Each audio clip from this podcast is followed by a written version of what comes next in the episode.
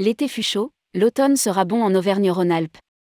La vice-présidente région et le président du CRT se félicitent de la saison achevée.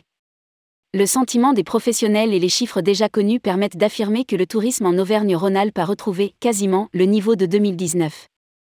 La remontée enregistrée depuis l'hiver dernier n'a cessé de se renforcer. Il reste une interrogation sur l'effet inflation pour les mois à venir. Notamment en montagne rédigé par Bruno Courtin le mardi 27 septembre 2022.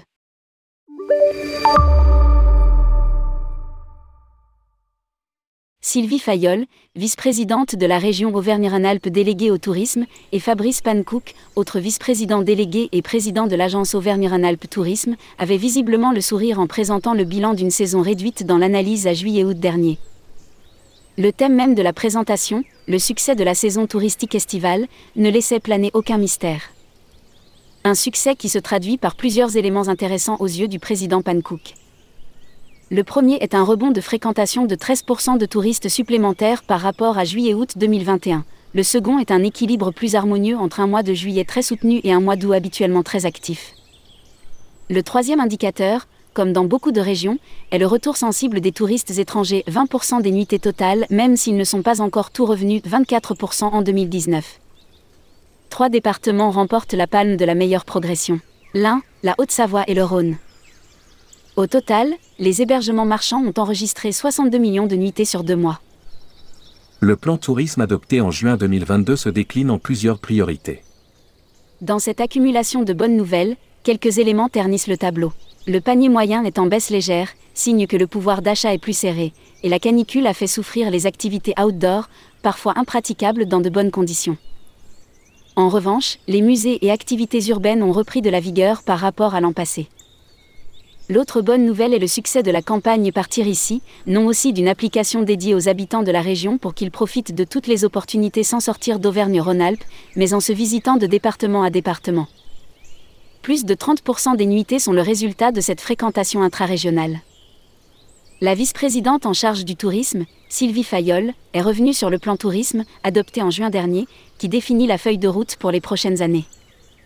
Elle se décline en plusieurs priorités. Renforcer la digitalisation des acteurs et des process pour accompagner le parcours de visite avec les bons sites et les bonnes applications affirmer l'ADN de la région en matière d'authenticité, un argument essentiel pour les touristes, notamment à travers la mise en avant des savoir-faire avec entreprises et découvertes.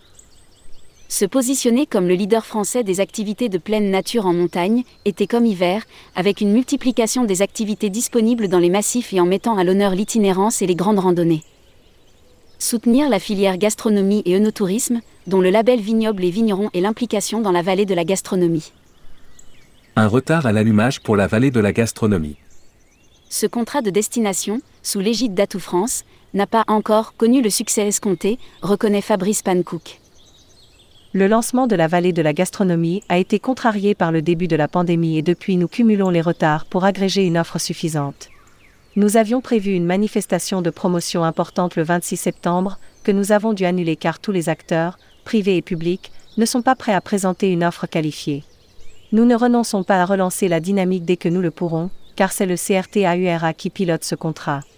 Dans le cadre du plan tourisme, plusieurs appels à manifestation d'intérêt AMI ont été lancés par la région. Ils concernent notamment la volonté de construire une offre diversifiée autour d'une vingtaine de sites locomotives incontournables de la région. Un autre AMI concerne la mise en valeur des chemins de Compostelle, dont l'une des grandes étapes est au Puy-en-Velay, ville dont le président de région Laurent Vauquier a été longtemps le maire.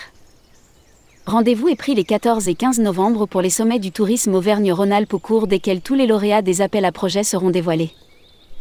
Une saison hivernale plutôt bien engagée mais sous surveillance. D'or et déjà, les indications chiffrées pour le mois de septembre laissent penser que la progression va continuer et que l'arrière-saison sera bonne. Pour Fabrice Pancook, la question va se poser pour la saison hivernale.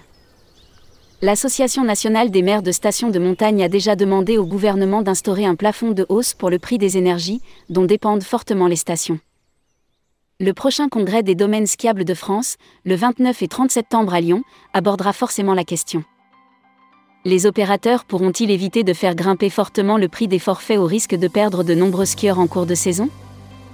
Quelques indiscrétions laissent penser que les grands gestionnaires de remontée sont prêts à jouer le quoi qu'il en coûte pour ne pas casser la dynamique de l'an passé et favoriser la forte fréquentation plutôt que la sélection par le prix. Depuis quelques années déjà, et encore plus dans le cadre du plan montagne, les stations s'attachent à trouver des économies d'énergie là où c'est possible, à jouer la carte de la sobriété et des nouvelles mobilités douces. Lire aussi, l'agence Savoie Mont-Blanc lance la prochaine saison hivernale. Domaine skiable de France le congrès se tiendra à Lyon fin septembre.